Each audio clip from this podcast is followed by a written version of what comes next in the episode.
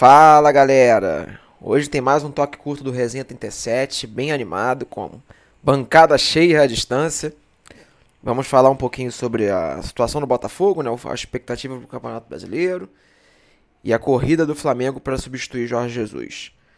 Conosco hoje nosso Marcelo Salsicha, Ricardo Ferrari, Léo e até o nosso Fabinho, velho conhecido da bancada do Resenha. Vamos lá, começando pelos botafoguenses. Podem soltar a voz que hoje o toque curto e o jogo é rápido. Meu aqui é toque curto, jogo rápido. Não vou ficar de, de, de, tricotando, não. Já vou mandar aqui pro Ricardo, mas é o seguinte. Porra, o cara tá pensando muito pequeno. Eu quero ir pra Libertadores, no mínimo. Fala aí, Ricardinho.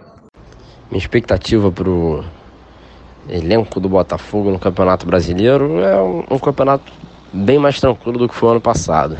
Até se você analisar as demais equipes no campeonato, acho que tá equiparado por baixo esse campeonato.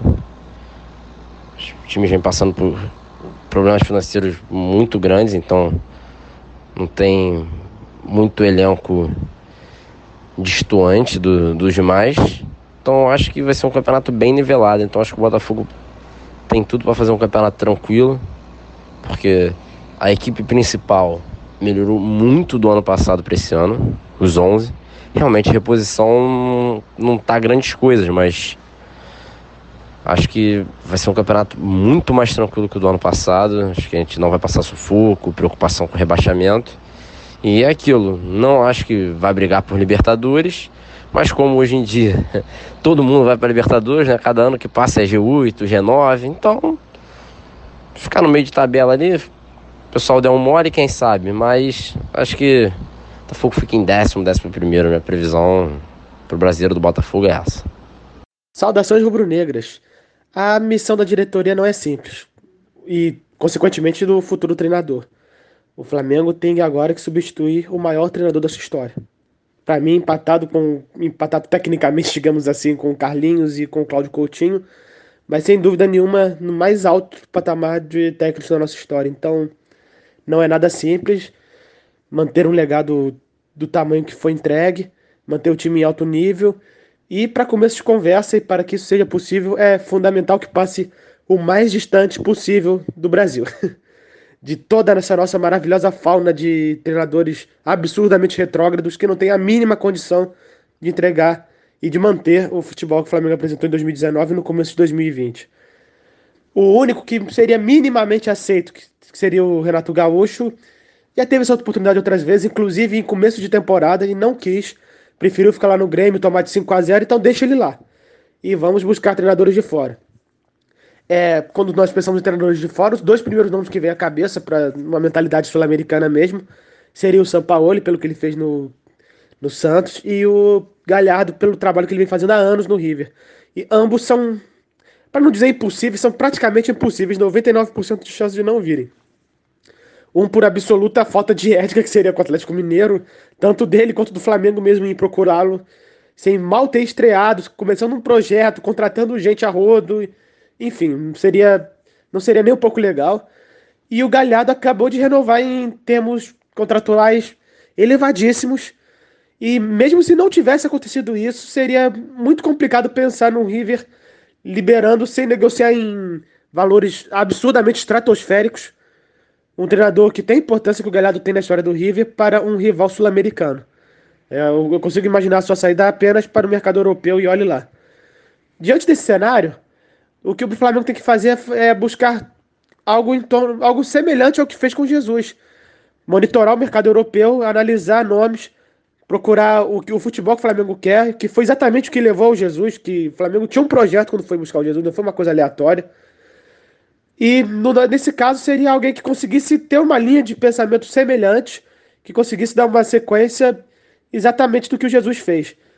E na Europa existem nomes assim que estão em sintonia com o melhor que existe no futebol, que cabe no orçamento que o Flamengo pode oferecer e, e que não é nada baixo. E é o que o Flamengo está fazendo. Ele está analisando vários bons nomes do mercado ali, muita especulação, muita, muito disso que me disse. Enquanto não tem nada de muito oficial, nem mesmo uma estimativa de proposta de verdade, eu acho muito complicado você ficar analisando esses nomes do, do nada, sabe? E, mas eu tenho certeza que a diretoria do Flamengo está fazendo um trabalho nessa linha e vai conseguir buscar alguém que vai dar essa sequência que o Flamengo merece, porque o que a gente mais precisa tem, que é dinheiro e um elenco pronto. Só basta fazer o trabalho certinho e arrumar, analisar o mercado e trazer esse nome. Cara, então acho que o Jorge Jesus vai fazer falta sim. Acho que vai fazer falta até porque, é como eu falei, eu não vejo outros caras aqui no Brasil com um perfil parecido. E quanto a treinadores de fora, que seria o, espanhol aí, outro português, que o Marco tá lá, na, tá até na Espanha, ele foi direto para a Espanha, no, segundo a imprensa. É, eu não conheço o trabalho, não, não tenho como dizer, assim como eu também não conhecia do Jorge Jesus. Então não conheço. O cara do, do, do Guardiola eu tô levando em consideração mais por talvez ele ter um perfil assim semelhante ao do Guardiola, entendeu? E quanto à expectativa do Flamengo esse ano, eu acho que o time do Flamengo eu acho bom, mas não dá para medir pelo Campeonato Carioca, né, cara? Campeonato Carioca não é medição, então não tem como dizer se vai ser bi-brasileiro não, mas acho que é um grande candidato. Mas precisa jogar aí contra Grêmio, precisa jogar aí contra Internacional, contra Atlético Mineiro, que agora está com aquele técnico argentino, bom técnico. Então, aí vai dar para ter uma noção assim. Não precisa nem ganhar não, mas precisa jogar para a gente ver o estilo de jogo, como é que o time vai se comportar. Até porque essa questão do próximo técnico vai ser muito determinante, porque o cara acaba imprimindo né, uma, um gosto sobre o futebol que ele tem. Que pode não ser muito parecido, né? Não sei. Acredito que o Marco vai buscar alguém parecido.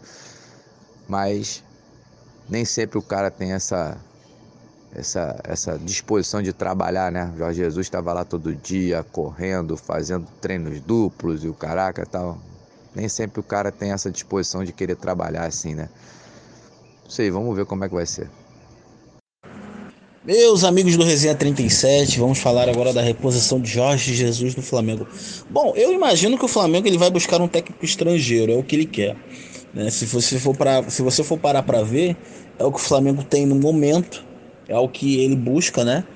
Se você vê é, Leonardo Jardim, Marcos Silva, é, sondou-se até o, o Klinsmann e outros treinadores que o Flamengo é, está buscando.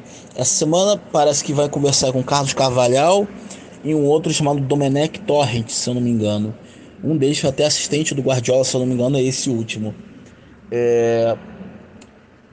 O importante de tudo, não que ele seja exatamente como Jesus, mas principalmente que ele seja um treinador ofensivo. Porque se você for parar para ver, no Brasil, qual é o treinador que tem o perfil ofensivo? O Cuca, que para muitos já está ultrapassado, que eu não concordo, mas que vem de trabalhos ruins, inegável, e o Renato Portaluppi, que saindo do Grêmio agora indo para o Flamengo, ele iria se queimar. E eu não acredito que o Flamengo vá apostar num técnico novo.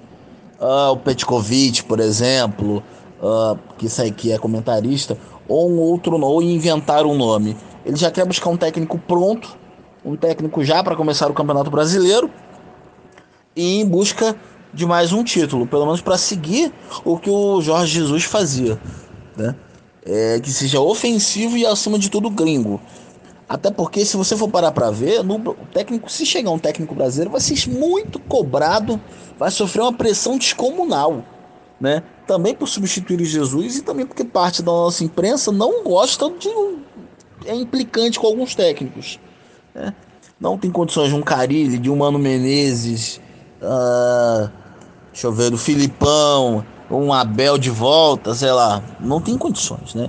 Vai ser um estrangeiro, vai ser um gringo, mas que acima de tudo ele mantenha os, não exatamente o estilo do Jesus, mas que seja ofensivo, como era o Jesus, o produto que entregue o produto final, né? Podemos dizer assim, que entregue o fim, que, se, que é um futebol ofensivo. É isso aí, pessoal. Tamo junto. Valeu. É isso aí, pessoal. Deixa eu só dar uma arrematada rápida em cima do que todo mundo falou. Em relação ao Flamengo, As buscas seguem a todo vapor pela Europa. Acredito que uh, o preferido da diretoria seja o Carlos Carvalhal, que fez uma excelente temporada com o Rio Ave. Mantém uma metodologia portuguesa, por mais que seja diferente do Jorge Jesus. Eu acho que ele seria o preferido da torcida, da diretoria, desculpa, e parece que as primeiras conversas foram positivas. Em relação ao Botafogo, concordo bastante com o que o Ricardinho falou. Eu acho que o elenco desse ano, pós-carioca, traz, traz mais esperanças para a torcida dessa vez, mas ainda é muito cedo para qualquer prognóstico. Ainda vai vir janela de transferências da Europa aí. O calendário vai ser muito apertado, então por mais que o time titular seja animador, os reservas vão ser muito mais importantes do que normalmente já são. Alguns jogadores precisam ser testados em brasileiro, né? O rendimento no Carioca engana demais. Então vamos com calma. Daqui a um, dois meses mais ou menos, a gente vai ter uma noção melhor disso tudo. Mas é isso, meu querido ouvinte. Vai, vou encerrando por aqui mais um toque curto, jogo rápido. Não esqueçam de ficar ligados nas redes sociais do Resenha 37. Um grande abraço e até semana que vem.